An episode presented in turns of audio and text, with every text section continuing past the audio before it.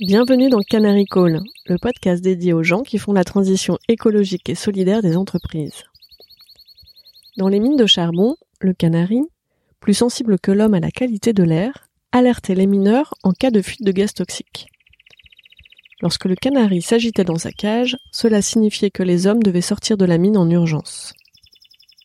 Je suis Perrine Grua et j'ai créé ce podcast pour amplifier la voix de celles et ceux qui réussissent à conjuguer au présent leurs talents, leurs convictions personnelles, les besoins du monde avec leur métier. Ma manière à moi de donner du sens à mes compétences est de contribuer à l'épanouissement professionnel de celles et ceux qui s'engagent au service d'une économie durable et inclusive. Animé par la curiosité de mieux les comprendre, pour mieux participer à déployer leur impact, j'ai décidé d'aller à leur rencontre. Avec Canary Call, mon objectif est aussi de convaincre de miser sur ces canaris qui sonnent l'alerte et agissent juste à temps. Leur engagement est contagieux. En les écoutant, les portes des possibles s'ouvrent et l'envie d'agir nous gagne. Pour être tenu informé de la diffusion des nouveaux épisodes, je vous invite à vous abonner au podcast sur la plateforme de votre choix et à suivre les comptes de Canary Call sur les réseaux LinkedIn, Twitter, Instagram, YouTube et Facebook. Pour amplifier la voix de mes invités, n'hésitez pas à commenter, partager ou même offrir vos étoiles.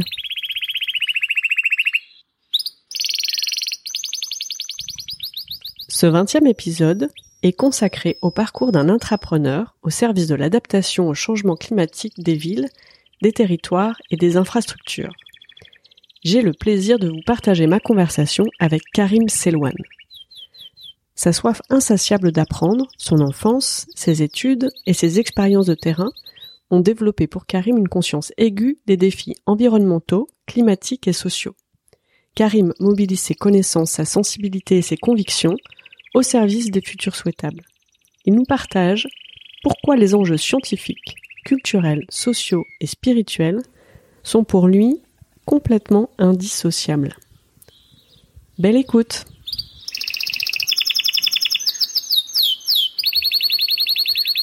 Bonjour Karim. Bonjour Perrine. Euh, merci d'être parmi nous euh, aujourd'hui. Merci à toi de me donner euh, cette très belle opportunité de discuter et d'ouvrir un échange qui, je l'espère, sera très intéressant.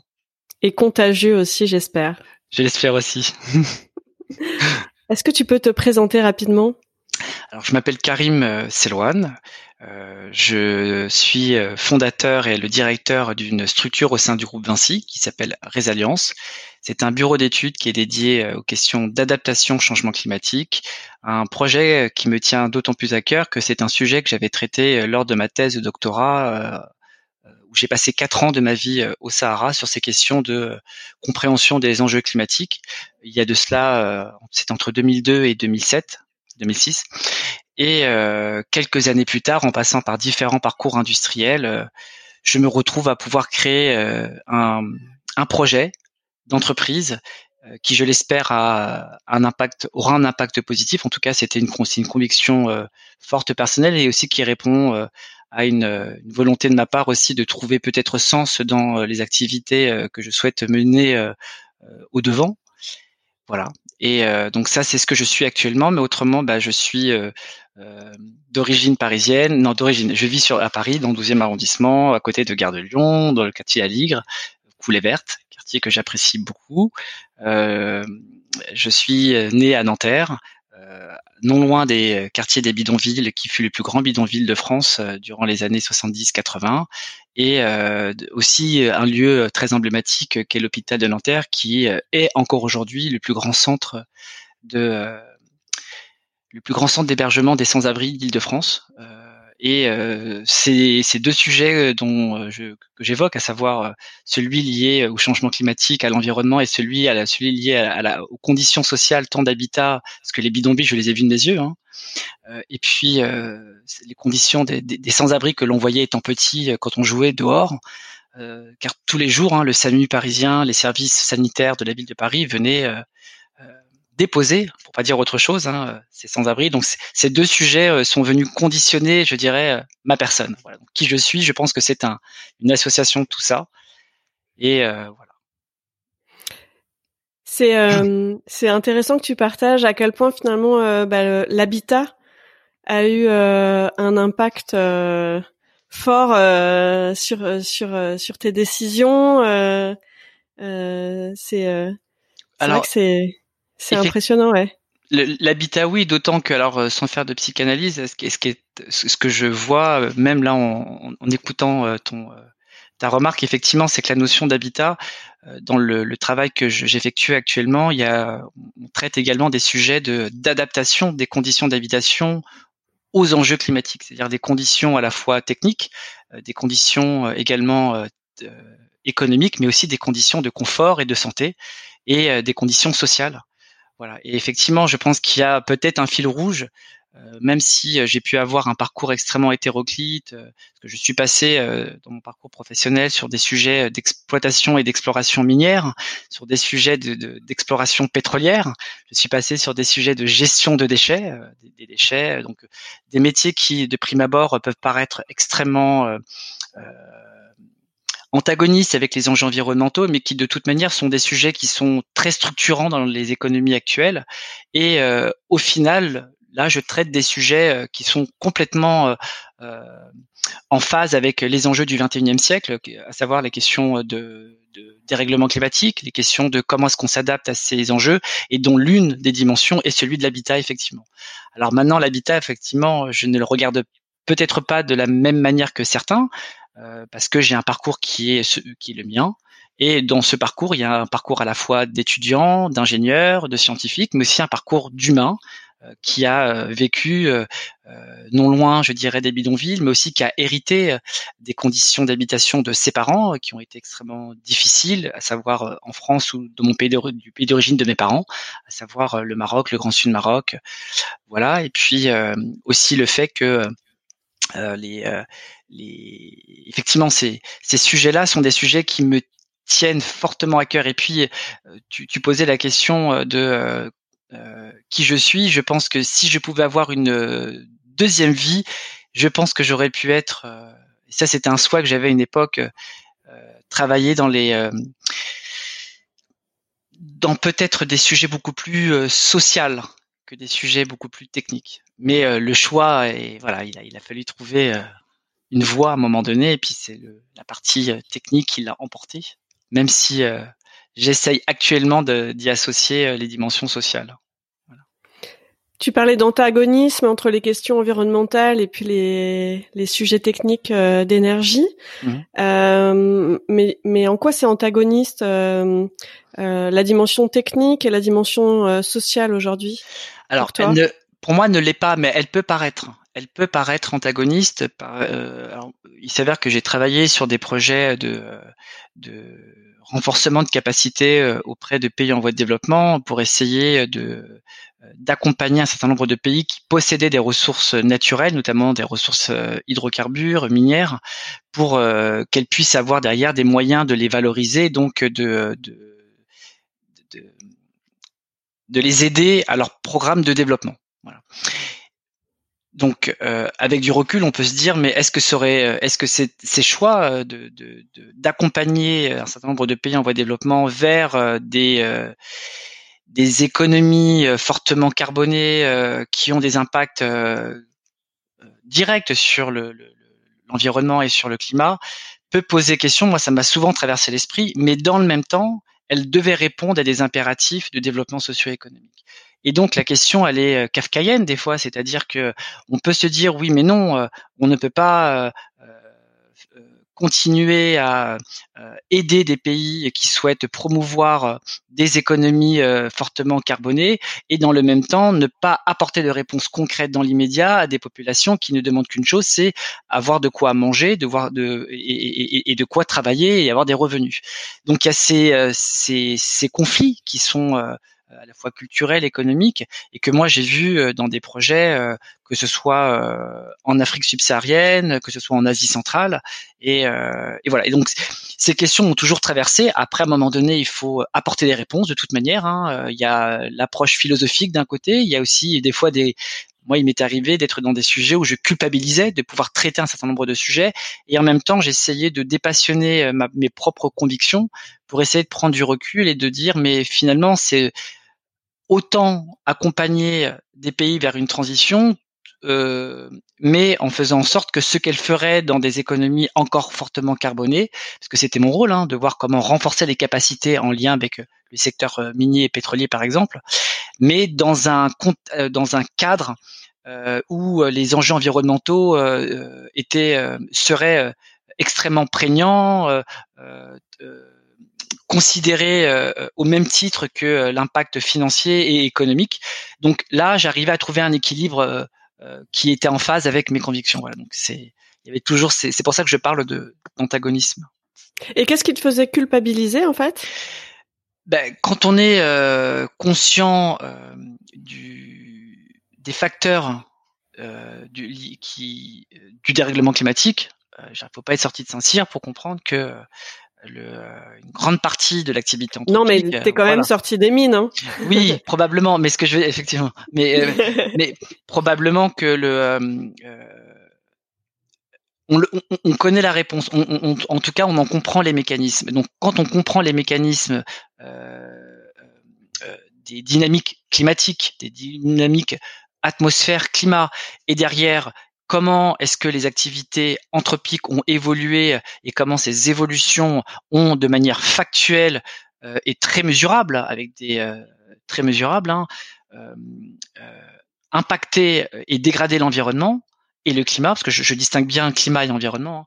Hein. en tout cas, ces deux piliers ont été dégradés. Et, eh ben oui, c'est ça interroge sur le, le, modèle global et euh, donc, si on, a conscience de ce modèle global qu'il faut absolument revoir, quand on est dans des actions très locales où, le changement global euh, du, modèle mondialisé peut être remis en question. Dès qu'on arrive à des échelles très locales, là, il se pose des, euh, des, sujets qui sont beaucoup plus complexes. Et c'est là où on se dit, ben, euh, finalement, euh, on peut avoir des propositions contradictoires avec des objectifs globaux, mais avec des, des réalités locales qui ne sont pas du tout au même rythme, au même niveau, avec les mêmes enjeux, les mêmes défis, etc. Donc ça, ça a été mon quotidien pendant des années, hein. et, et, donc c'est là où je dis que en tant qu'individu, eh ben effectivement, ça questionne, et on essaie de, de, de trouver des réponses, de ne pas fuir ces réalités, mais d'essayer de voir au quotidien comment est-ce que l'on peut essayer de d'apporter euh, sa contribution, modeste soit-elle, hein, pour faire avancer dans un euh, euh, futur souhaitable ou dans des futurs souhaitables, hein, parce qu'il y a des futurs. Hein, eh ben, comment est-ce que ces trajectoires peuvent peuvent être peuvent être mises en action et donc comment à, titre personnel, je peux être utile et apporter ma brique. Et c'est aussi en ce sens que j'ai par conviction, réalisé et euh, poussé à fonder au sein du programme intrapreneur du groupe Vinci, euh, Résilience.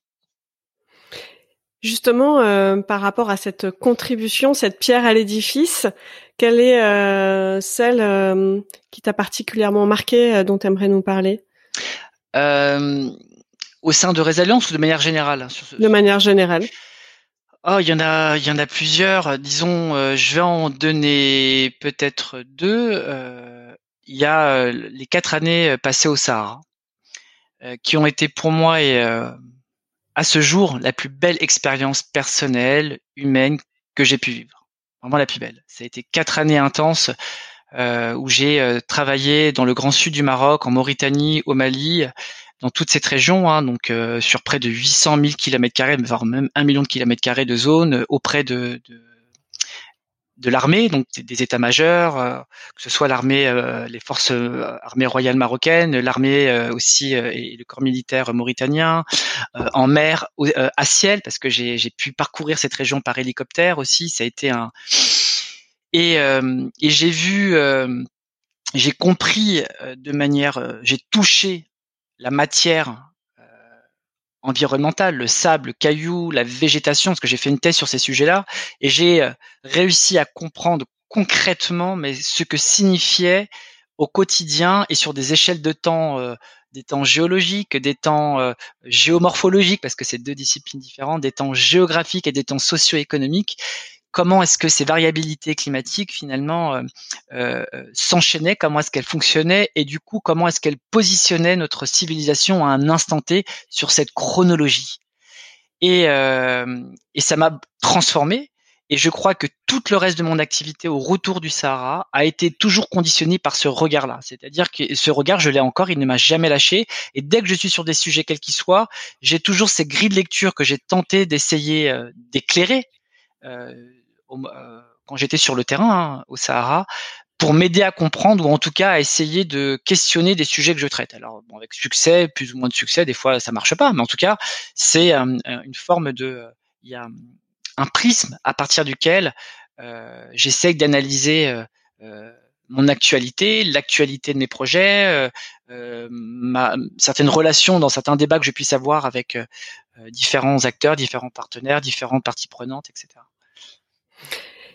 Si, si je comprends bien, en fait, c'est euh, à la fois, ce sont à la fois tes, tes études, donc euh, la partie intellectuelle, la, la compréhension intellectuelle euh, des enjeux, mmh. puis cette expérience dans tous les sens, au sens des cinq sens du terme, mmh. dans le Sahara, qui qui ont déclenché une, une, vraie prise de conscience. Alors, la prise de conscience, je pense que je l'avais assez jeune parce que c'est, j'ai toujours voulu travailler dans le, le milieu environnemental alors environnemental de manière extrêmement large parce que quand j'étais petit, euh, je rêvais beaucoup des dinosaures, bien sûr, mais comme beaucoup. Et puis, euh, mais euh, les dinosaures finalement nous projettent vers les fossiles, donc les fossiles nous projettent vers la roche, la roche les sédiments, donc la géologie. Et puis la géologie, quand on ouvre finalement, c'est pas vraiment de l'inerte parce que les sédiments et, et la lithologie sont des bibliothèques, des archives des euh, paléo-environnements. Du coup, une fois qu'on a compris ce que renferment ces substrats qui paraissent inertes, eh ben, on commence à rentrer finalement dans une lecture des environnements passés. Donc, on comprend finalement qu'il y a toujours eu des évolutions, mais des évolutions qui se sont expliquées par des mécanismes assez complexes, des, des, interactions extrêmement complexes. Et c'est cette complexité-là qui a commencé à m'interroger sur finalement qu'est-ce que veut dire l'environnement. Qu'est-ce que l'environnement Qu'est-ce que le paléo, euh, les paléo, quels sont ces paléo-environnements Comment euh, en est-on arrivé à ces environnements actuels? Et derrière, bien sûr, il y a ces, questions évolutionnistes également, sans forcément parler de Darwin. Mais mmh. et donc ça, ça a été ma porte d'entrée. Et ce qui fait que très tôt, j'ai été sensibilisé à titre personnel. Je me suis dit tôt ou tard, il va falloir que je travaille dans un domaine qui est lié à l'environnement pas forcément sur le climat. Je, je, il n'y avait pas forcément le climat, mais c'était l'environnement. Euh. Et juste pour corroborer, parce que je, quelque chose d'important, c'est que j'ai une double formation. J'ai aussi une formation en sciences humaines. J'ai fait un parcours de géographe euh, à Nanterre, Paris 10 et à la Sorbonne. Et euh, ce parcours, en lien également avec mon parcours d'ingénieur et de docteur de l'école des mines de Paris, m'ont beaucoup ouvert l'esprit. C'est-à-dire que je remercie les sciences humaines et pour moi, je le dis tout le temps et c'est malheureusement c'est assez mal euh, valorisé dans le monde privé. Euh, euh, les sciences humaines sont pour moi une, une source de, de, de, de réflexion extrêmement puissante et je pense qu'on aurait beaucoup à y gagner que de travailler avec, de, créer des équipes à la fois de techniciens et de spécialistes des sciences humaines. Et à ce titre, euh, la, la, géographie est pour moi et a été pour moi la plus belle des disciplines que j'ai pu euh, que j'ai pu découvrir. Euh, Waouh, quelle soif d'apprendre il y a aussi, euh, il y a la soif peut-être, mais il y a aussi les personnes que l'on rencontre. Hein. Moi, j'ai rencontré des professeurs qui m'ont donné des livres, prêté des livres, euh, voilà. Et puis cette soif d'apprendre, euh, ça tient aussi de ma famille, à savoir que je... moi j'ai des parents qui ne sont pas allés à l'école. Euh, N'étant pas allé à l'école, ma mère était femme de ménage. Hein, euh, voilà, mon père était maçon. Euh, ensuite, avec mes frères et sœurs, nous avons grandi uniquement avec ma maman pour des raisons, voilà, d'aléas de vie. Et donc, nous étions une famille nombreuse. Tous mes frères et sœurs ont réussi à minima avec un bac plus 5 à travers une grande sœur qui s'appelle Fatima. Et cette grande sœur, euh, Fatima, euh, ce qu'elle nous achetait en grande majorité, c'était des livres. Alors des livres d'occasion, quels qu'ils soient, c'était des livres, des livres, des livres, des livres, des dictionnaires. Euh, elle nous avait à l'époque offert l'encyclopédie Nathan.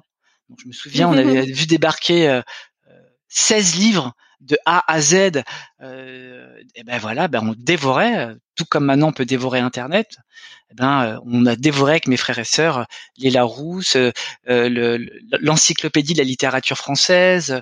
Nous avions, nous avait, on était abonnés très tôt au Courrier International. On était, elle nous avait abonnés également au Nouvel Ops on lisait aussi un certain nombre de, revues très à gauche aussi, je l'ai dit, hein, voilà, très à gauche. voilà, bon ça c'est, mais avec toujours une ouverture d'esprit. Et puis on allait, elle nous emmenait très régulièrement de manière en, alternant parce qu'il y avait aussi une question de budget vu qu'on n'avait pas un rond, hein, mais on essayait de trouver des astuces pour aller des fois dans les musées parce que les musées étaient gratuits. très souvent le premier mercredi du mois, si mes souvenirs sont bons, ou le premier dimanche du mois, je me rappelle plus. Euh, notamment le Louvre. Euh, elle nous emmenait dans des bibliothèques et puis à partir de là, euh, cette soif en découvrant les bibliothèques, eh ben moi je, me souviens, je partais presque la plupart de mes week-ends quand j'étais au, fin collège et au lycée, je traversais la banlieue parisienne pour aller faire mes devoirs à Beaubourg. Et je restais jusqu'à 10 heures enfermé à Beaubourg au calme pour faire mes devoirs et après ben, aller dans des rayons et prendre des livres et lire. Ah, ça me rappelle de, de bons souvenirs à cette bibliothèque de cette bibliothèque de de Beaubourg, de Beaubourg, ouais, belle, ouais, belle, eh ben bel espace avec une jolie vue. Euh, Exactement. Voilà, qui mm. qui ouvre les horizons. Exactement. Et euh, et aujourd'hui, tu tu, j'imagine que cette soif d'apprendre euh, n'a pas tari. Comment est-ce que tu as continué à apprendre? Alors, euh, moi, j'enseigne en parallèle, donc je suis également enseignant donc à l'université, il y a Sciences Po. Donc euh, tu veux dire que enseigner, c'est une façon euh, aussi euh, d'apprendre? Exactement, à double titre, parce que non seulement il faut préparer les cours, donc du coup préparer un cours, c'est aussi une manière de se mettre à jour. et ensuite, il y a un élément très important, c'est que les étudiants sont très réactifs euh, on est dans une société où euh, tout ce qui est dit peut être scruté, analysé. Donc il y a aussi une recherche de vérification presque instantanée de ce que va dire le professeur avec euh, les, les téléphones portables. Ce pourquoi dans mes cours, euh, j'interdis et je proscris très souvent les connexions Internet et le téléphone portable pour que les étudiants puissent être directement à l'écoute et qu'ensuite ils puissent prendre avec du recul, faire leur propre recherche contradictoire s'ils le souhaitent. Mais, pour être vraiment dans ce temps d'échange, euh, et puis euh, il y a le questionnement des étudiants. Et il faut être en capacité de pouvoir répondre aux étudiants, mais répondre soit par des éléments que l'on connaît, mais aussi répondre souvent par nous ne savons pas, et euh, certaines questions ouvrent aussi des choix de euh, ouvrent des pans de, de finalement de, de, de, réflexion. Voilà, donc il y a euh, j'apprends énormément en, par par ce biais-là et c'est quelque chose qui me structure intellectuellement et qui me qui m'est très important. C'est un pilier aussi dans mon équilibre personnel, cette activité d'enseignement que je fais depuis 2008. Voilà, donc j'enseigne à des étudiants, de, à des géographes, euh, j'enseigne à des euh, étudiants en génie civil et euh, à des étudiants de Sciences Po. Voilà. Donc j'entends que tu es enseignant, que tu mènes un, gros projet d'entrepreneuriat, que tu as un poste, que tu as une vie bien bien remplie. Est-ce que je peux te demander du coup ben, qu'est-ce qui te fait te lever le matin? Qu'est-ce qui me fait lever le matin? Euh, plusieurs choses. Déjà, euh, d'avoir faim pour aller prendre mon petit déjeuner. ça, c'est vrai, voilà. Pour aller prendre mon petit déjeuner, c'est quelque chose qui est très important. Donc, très souvent, je me dis, ah, j'ai faim, voilà. Non. Donc, tu prends le temps d'un petit déjeuner. Ah, mais bien sûr, et c'est très important, tout à fait, très, très, important. Ben, c'est tout simplement le fait d'aimer la vie. Voilà, l'effet, euh, je, je, savoure chaque instant le bonheur que j'ai d'avoir la vie que je que j'ai en ce moment. Euh, alors ça n'a pas été un combat, ça n'a pas été un parcours facile. Hein. Euh, moi, je suis né euh, dans un milieu très populaire, avec une famille nombreuse. Nous avons grandi dans un deux pièces, hein, avec on était plus de six à la maison. voilà, avec une, une maman qui sait pas lire et écrire et et euh, on mangeait pas toujours à notre faim. Nous, euh, nous allions euh, très souvent chercher à manger et c'était très très dur. C'était d'une violence sociale forte. Nous allions manger, euh, nous allons chercher à manger dans les banques alimentaires, notamment on avait les tickets du restaurant du cœur. Nous allons chercher à manger au secours populaire. on partait en vacances petits avec le secours catholique également. Voilà, donc j'ai vécu dans ces conditions-là. Mais à côté, il y a eu l'amour d'une mère extrêmement forte l'amour d'une mère et d'une famille extrêmement unie et pour lequel le salut de, de, des études était important. Salut des études et puis aussi du sport parce que toute ma famille on a fait du sport, tous. Euh, donc on, était, euh, on avait aussi euh, le, un groupe d'amis qu'on avait fédéré autour des activités sportives. Donc on était des coureurs, on faisait de l'athlétisme et ou du triathlon dans la famille. Et donc tout ceci a, a constitué une forme de construction de mes frères et sœurs et donc de moi, voilà, parce qu'on se positionne aussi avec des interactions avec des grands frères, grandes sœurs. Et, euh, et, et, donc, euh, quand on a vécu, en tout cas, ce que moi j'ai pu vivre, sans rentrer dans le détail, hein, ce qui eu aussi des drames, euh, voilà, j'ai perdu mon père, j'étais très petit, euh, il y a eu plusieurs choses de ce type, et donc, euh, on sait ce que c'est que de vouloir apprécier la vie. Non seulement apprécier la vie, et puis aussi de relativiser ce qu'est finalement ce que signifie euh, être riche, être pauvre. Euh, voilà, ce sont des notions qui sont très relatives. Même si on était très pauvre, j'ai jamais été dans le besoin parce que tout simplement on avait l'amour familial qui était très fort et qu'on avait euh, la richesse de la culture, à savoir que on a, on nous a transmis des valeurs. ma mère nous a transmis des valeurs qu'elle a appris au Maroc et aussi des valeurs très fortes de la française que nous avons pu acquérir avec la socialisation de nos camarades de classe de sport et aussi avec des rencontres de pygmalions, c'est ce que j'appelle, hein, d'instituteurs et de professeurs qui ont été des lumières. Donc moi, ça, ça m'a construit, ce qui fait que euh, on en a tous gardé une force très positive. Et donc le matin, moi, quand je me lève, eh ben, euh, je, je, me dis voilà, c'est une nouvelle journée, il va y avoir plein de trucs et j'aime les défis. Euh, je, j'aime beaucoup. Euh, alors après, j'ai aussi de la chance. Hein, je, je, je, je, sais la chance que j'ai, mais en même temps, c'est une chance très relative parce que je me suis battu pour avoir. Voilà, c'est comme j'ai expliqué tout à l'heure. Néanmoins, ben, je suis heureux de vivre ce que je vis. Après, une fois qu'on a dit ça, euh, je suis pas naïf. Il y a des euh, situations euh, qui m'agacent, il y a des rencontres qui qui m'exaspèrent, il y a des, des situations qui me qui me qui m'attristent, voilà, parce qu'on vit dans un monde aussi plus ou moins anxiogène, plus ou moins avec aussi des des enjeux que l'on traverse en ce moment. On parle de la crise sanitaire, mais il y a la crise climatique, il y a des, la question des risques euh, socio-économiques, euh, il y a aussi euh, le discours ambiant euh, très très avec une sinistrose, je dirais très saturante, hein, pour pas dire autre chose. Et eh ben malgré ça, voilà, je regarde les choses de manière positive et donc c'est plutôt toutes ces lueurs d'espoir et c'est comme pour être, je sais pas si je suis clair, mais ce que je veux dire est assez bateau, mais quand on regarde un verre, c'est souvent ce que je dis, hein, on a un verre, il est à moitié plein ou à moitié vide. Je préfère dire qu'il est à moitié plein. Voilà. Et, euh, et ça, c'est un postulat euh, très important. Et je pense que si on arrivait à regarder les choses, euh, analyser les choses de manière plus positive, sans effacer les difficultés, mais en tout cas en les traduisant de manière positive, je pense qu'on tout le monde en sortirait gagnant. Donc moi, c'est ce qui m'anime le matin c'est que je me dis euh, les choses vont aller mieux. Il y a toujours des, des, des expectatives et les, euh, les, euh, nos futurs lointains ou proches seront positifs. Et j'en j'en suis persuadé. J'en suis persuadé. Merci pour le partage de, de ce cheminement positif, constructif. Et riche de toutes ces énergies. Euh, en plus, énergie, c'est un mot important hein, dans ton parcours, mais euh, riche de toutes ces énergies que que tu as réussi à capter euh, des différentes euh, étapes euh, de vie. quand tu arrives au bureau, au travail, ou voilà, quand tu arrives physiquement ou via ou via internet récemment, tu arrives avec l'envie de faire quoi?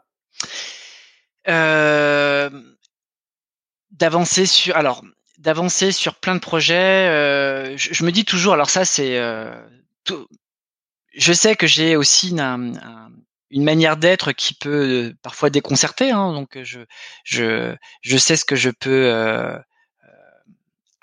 comme euh, positivisme ou comme agacement. Je, suis voilà parce que j'ai une manière d'être aussi. J'ai euh, euh, j'ai effectivement beaucoup d'énergie et peut-être que très souvent cette énergie peut en fatiguer plus d'un. Ça, j'en suis conscient.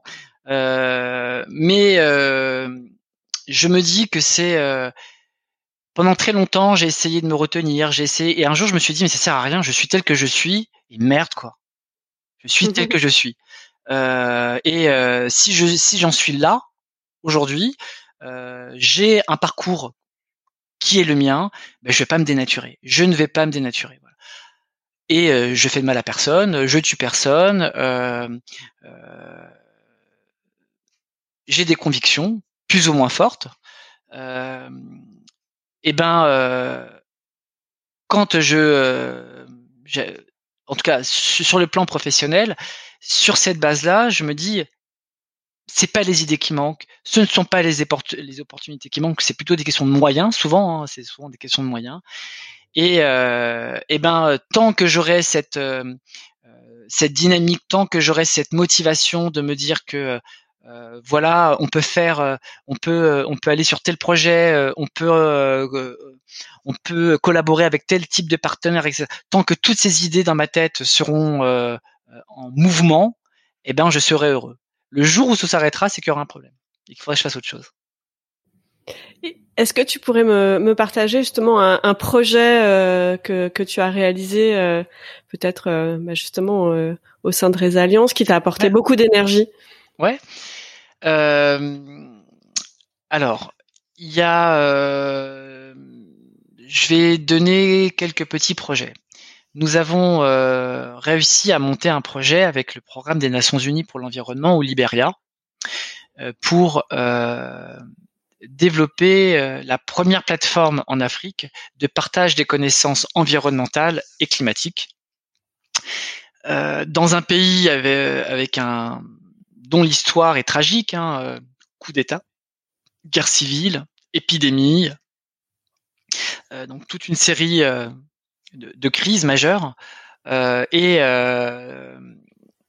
nous avons réussi euh, avec euh, les, euh, instances publiques locales à constituer cette plateforme. Donc on, l'a fait en un temps record avec, avec mon équipe, à peu près, on a mis 5-6 mois.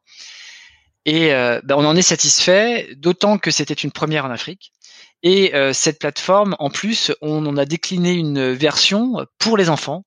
Et l'objectif de cette mission consistait à, à, permettre à tous les acteurs publics privés euh, quel que soit leur niveau de compétence, de euh, saisir des informations environnementales et climatiques en lien avec le Liberia pour les alimenter dans leur prise de décision euh, politique ou de stratégie de développement.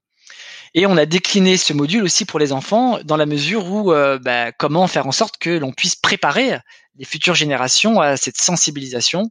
Donc ça, c'est un, un projet euh, pour lequel euh, l'équipe est fière parce que c'était un travail collectif.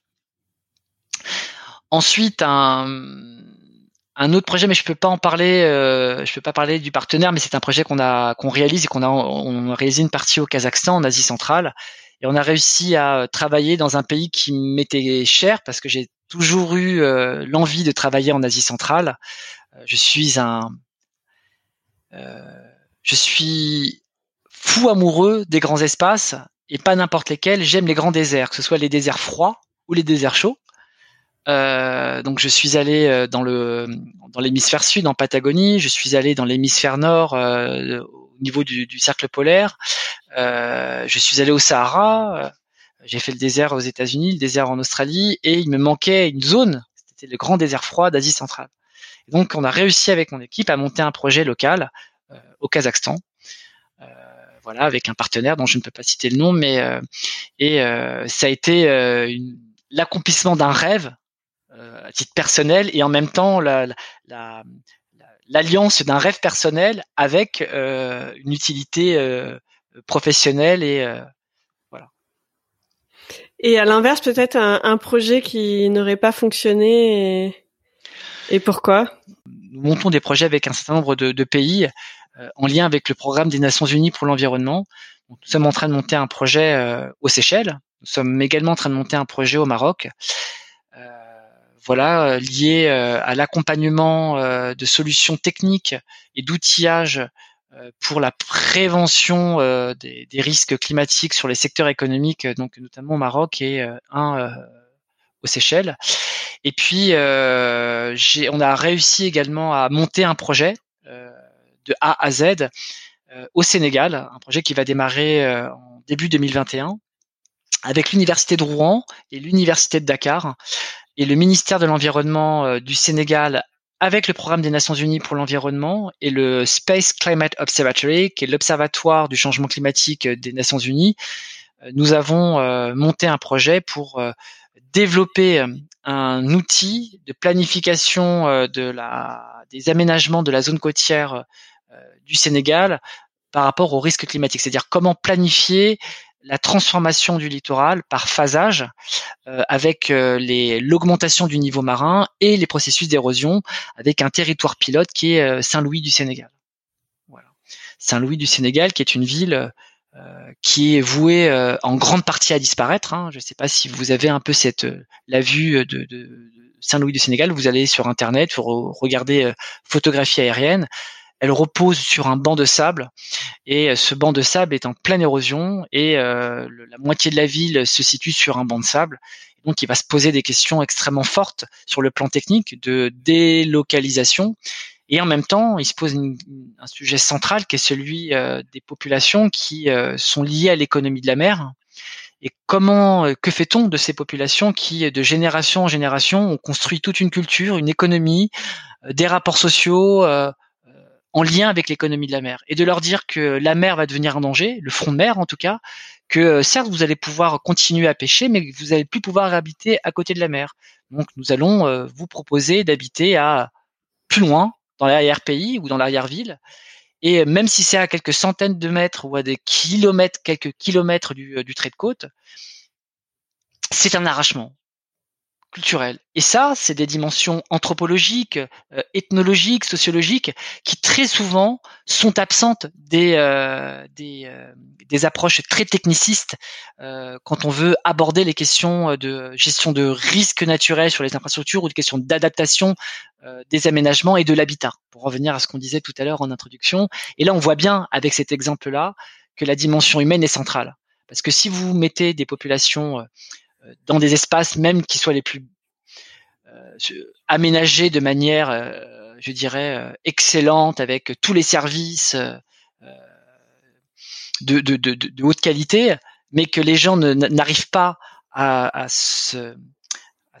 s'identifier à cet espace géographique, ben, vous ne répondez pas aux objectifs et là c'est un coup d'épée dans l'eau. Et euh, ceci m'amène à un autre sujet. J'espère que je suis un peu, euh, j'espère ne, pas bifurquer dans tous les sens. Mais ceci m'amène à un, non, exemple. J'adore parce qu'en fait, euh, je te demandais un projet qui avait pas abouti et finalement, tu me parles avec énergie et conviction d'un autre que tu portes. Mais justement, moi, du coup, j'ai une, une question qui me brûle les lèvres. C'est qu'est-ce qui fait que tu arrives à faire avancer ces projets qui te tiennent particulièrement à cœur? Alors, je pense que c'est la conviction. Je pense qu'il y a une question de conviction et d'écoute. Conviction et écoute. Euh, je n'arrive pas en disant je sais tout, je sais. J'arrive en disant plutôt euh, et euh, l'équipe que je avec laquelle que je suis en train de construire, que je suis en train de, je suis accompagné d'une équipe, hein, donc j'ai constitué une équipe. Il y a eu des, des, des réussites, des échecs hein, au sein de. Parce que mon équipe est en train d'évoluer, elle a évolué, voilà. On apprend aussi. Hein, euh, dans les interactions euh, que l'on a avec les, avec ses collègues. Et euh, ce qui est le plus important, c'est aussi quand je, j'essaie de recruter des, des collaborateurs, des collègues, c'est leur force de conviction intime et leur capacité à pouvoir convaincre autrui, mais également être dans l'écoute et de la remise en cause de leurs propres convictions. Donc ça, c'est un postulat de départ qui est un exercice, hein, euh, qui est un exercice qui n'est pas forcément acquis et qu'il faut euh, constamment, euh, constamment apprivoiser le terme. Hein, oui, je pense que il faut avoir une capacité de, de, de, pas d'autogestion. J'aime pas. Je parlais de d'apprivoiser. Voilà, je, pense que c'est le, le, bon terme. Euh, pour toujours trouver des, des, des consensus. Et donc, euh, c'est je pense que dans tout projet, il y a une forte dimension de rapport humain. Et donc, c'est dans ces interactions que les choses peuvent se faire. Et je crois énormément euh, quand on parle de business, parce que euh, au-delà de ce qu'on vient de dire depuis le début, in fine, c'est une activité de business que je réalise. Donc, c'est-à-dire une activité qui doit être rentable, avec qui doit permettre d'avoir une rentabilité, de pouvoir payer mes collaborateurs, de, ensuite croître et de pouvoir recruter une équipe, etc. Donc, il y a un modèle économique, bien entendu. Néanmoins, une fois qu'on a dit ça, eh ben, la, le business, euh, qui n'est pas un mauvais mot, parce que très souvent, il est, euh, ces acceptions peuvent être très souvent euh, négatifs dans certaines, la manière dont le mot business est, est, utilisé. En tout cas, pour moi, pas du tout. Hein. tout est business. Vous allez acheter votre pain, c'est du business. Hein. Vous allez acheter un médicament, c'est du business. Vous allez, vous partez en vacances, c'est du business. Voilà. Mm.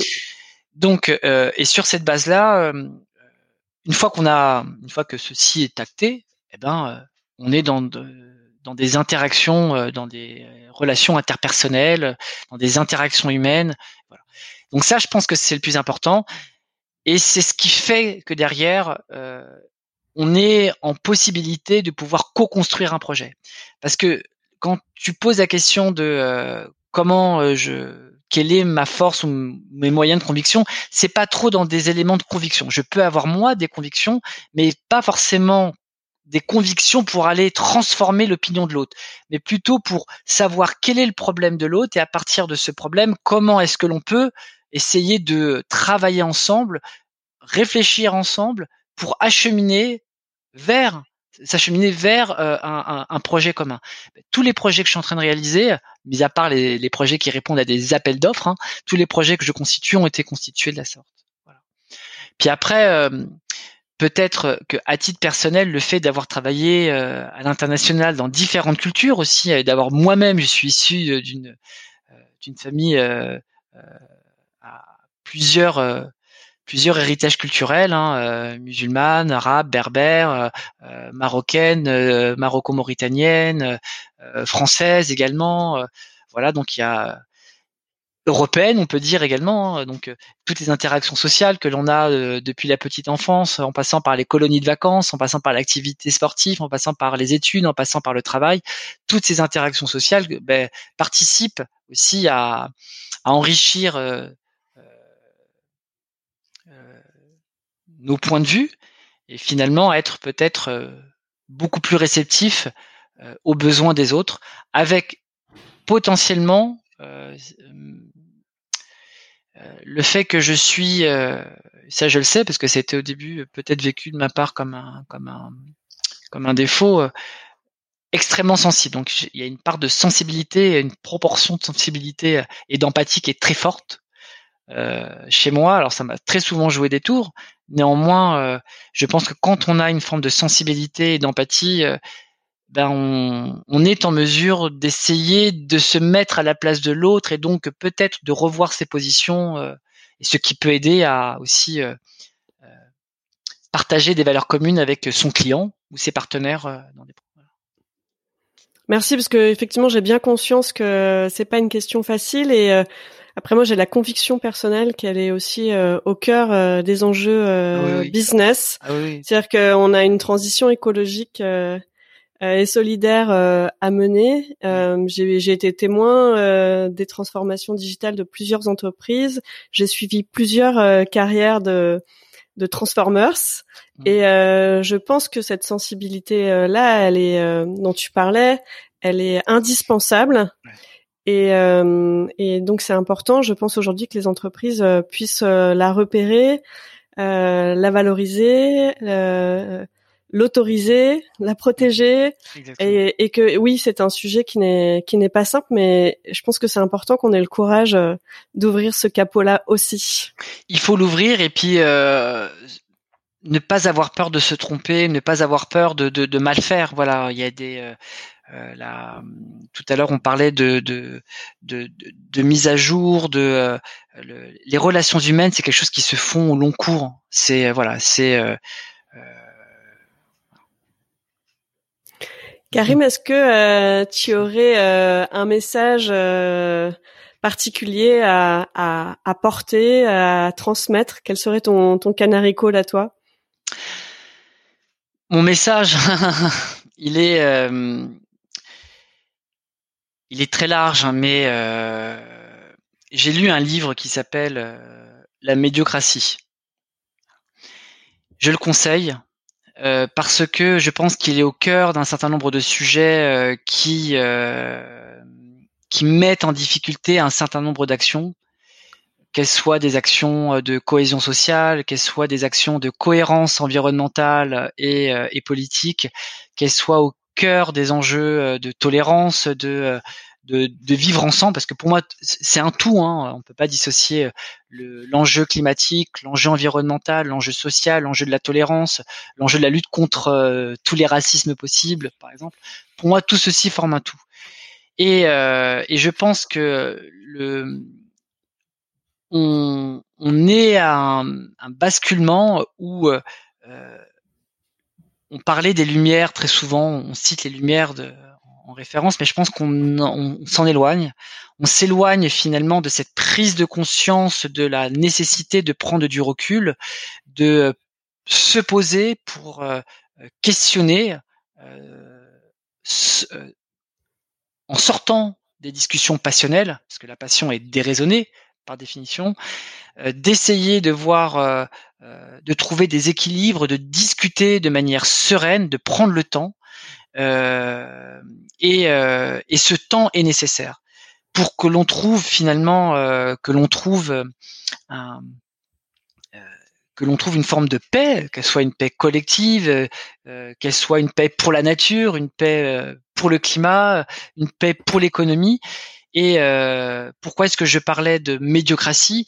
Parce que justement, nous sommes arrivés euh, depuis quelques années, en tout cas moi c'est mon ressenti, euh, dans des interventions sur des sujets où finalement l'émotion passe en premier, la réactivité passe en premier, les analyses profondes, les profondeurs historiques sont complètement écartées, et, et, finalement on en est à une forme de d'actualisation à la minute de la pour expliquer le monde. Et, euh, et, le niveau d'explication, il en devient médiocre. Et cette médiocrité, finalement, dessert tout le monde. Elle dessert à la fois nos dirigeants, elle dessert à la fois les choix politiques et les choix que l'on peut faire dans les entreprises en termes de choix d'investissement. Et du coup aussi, elle peut desservir le commun des mortels, la société tout entière. Et je pense qu'il est important de voir euh, que euh, lire des livres, euh, s'interroger sans rentrer pour éviter justement l'obscurantisme, pour éviter euh, ces histoires de complotisme, pour éviter euh, l'actualité du tweet, etc. Je pense qu'il est important que nous rehaussons le niveau de nos discussions, que l'on rehausse finalement le niveau de nos des analyses que l'on souhaite faire du passé, du présent, pour mieux préparer le futur. Euh, car euh, ce qui se joue là, les choix qui doivent être décidés, vont conditionner euh, finalement un certain nombre d'équilibres climat, environnement, socio-économique, politique. et je pense qu'il ne faut pas qu'on loupe cette, transition. Je reprendrai, j'avais une discussion il y a très peu de temps avec un ami. Olivier Frérot, pour ne pas le citer, en discutant, il me disait euh, euh, que nous sommes passés, c'est très juste, donc euh, je, rends à César ce qui est à César, vu que c'est lui qui m'a qui a exprimé cette cette phrase que j'ai trouvée juste. Nous sommes passés à l'époque d'une civilisation de la technico-scientifique et que euh, la, société technico-scientifique qui se basait sur l'esprit des Lumières s'en est de plus en plus éloignée. Donc, c'est-à-dire qu'on a dissocié euh, la partie euh, culturelle, la partie la partie culture, la partie philosophique des choix technico-scientifiques et financiers. Il y a une dissociation qui s'est faite, ce qui fait que nos choix, certains, ne reposent plus sur rien, ne reposent plus sur l'humain et que euh, ce modèle, avec les crises qui sont en train de, de, de, de converger, qui sont en train de s'empiler, euh, n'illustre-t-elle pas, là c'est une question que je pose, la fin de ce modèle technico-scientifique sur lequel s'est posé l'Occident? Et donc, est-ce que le salut ne viendrait pas justement de la du positionnement au centre des questions des aspects socio-environnementaux, socio-climatiques, au cœur des sujets. Mais pour ce faire, il faut y remettre de la philosophie, il faut y mettre euh, de la spiritualité, quelle qu'elle soit, hein, qu'elle soit athée, qu'elle soit religieuse, peu importe, mais en tout cas de l'esprit au sens athénien du terme, hein, au sens grec du terme. Euh, je pense que c'est euh, le, ça le message. Et je, je, rebondis parce que là, finalement, je, je, je, je reboucle avec ce que je disais en introduction sur la, dimension socio-économique, la dimension des sciences humaines qui doit être très importante. Pour moi, c'est le, le, le la, l'appel que je fais, hein, disons, euh, mon canari, ce serait celui-ci. Et pour que les gens puissent comprendre euh, le, fond de mon message, euh, je leur conseille encore une fois de lire Médiocratie. Bah, merci euh, beaucoup euh, de nous partager euh, bah, ton exigence et ton sens de l'urgence. moi, je retiens éclairer nos décisions urgentes à prendre pour la planète de mhm. l'esprit des Lumières. Mhm. Est-ce que ça te semble correspondre Si, ça me, ça me, ça me semble correspondre. Je dirais même pour être plus, pour être plus complet, sur la base en partie des Lumières, mais également aussi parce que les Lumières, c'est très occidental.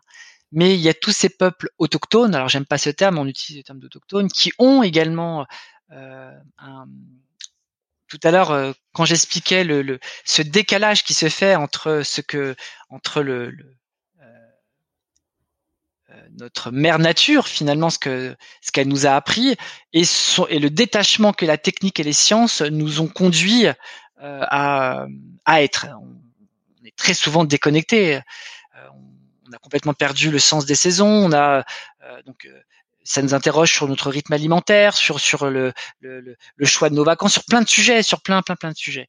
Et euh, il faudrait donc certes nous replonger sur une forme de nouvelle lumière, parce que peut-être aussi qu'il serait à questionner l'époque des lumières et que le, parler des lumières ne signifie pas forcément reprendre stricto sensus les lumières euh, du passé, euh, parce qu'en plus les lumières elles sont au pluriel. Hein. Il y a eu l'âge des lumières euh, de, de la civilisation euh, arabo-musulmane, il y a eu les lumières de, de, la civilisation chinoise, il y a eu les lumières des civilisations, je dirais occidentales, françaises, européennes, quoi, de, de l'Europe occidentale il faut bâtir un nouveau, des nouvelles lumières. Il faut bâtir des nouvelles lumières.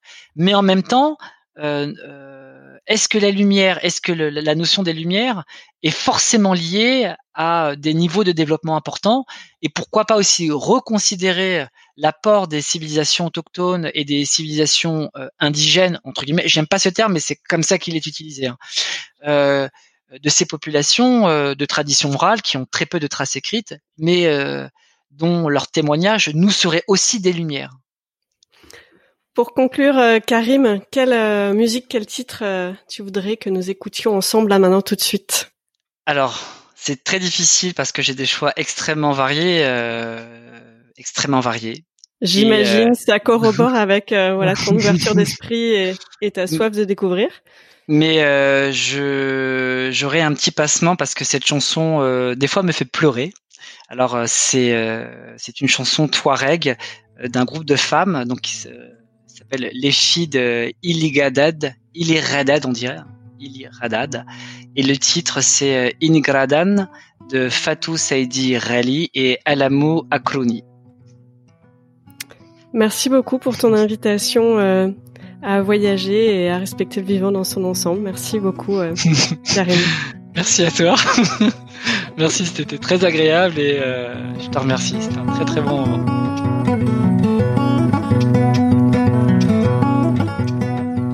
Merci pour votre écoute. Si vous voulez avec moi amplifier la voix de mon invité, je vous invite à mettre des étoiles sur votre plateforme d'écoute préférée de podcast, à partager les posts des réseaux sociaux de Canary Call sur LinkedIn, Twitter, Facebook, Instagram, YouTube si vous avez des idées d'invités, n'hésitez pas à m'en faire part euh, via mes réseaux sociaux. À très bientôt pour une nouvelle rencontre.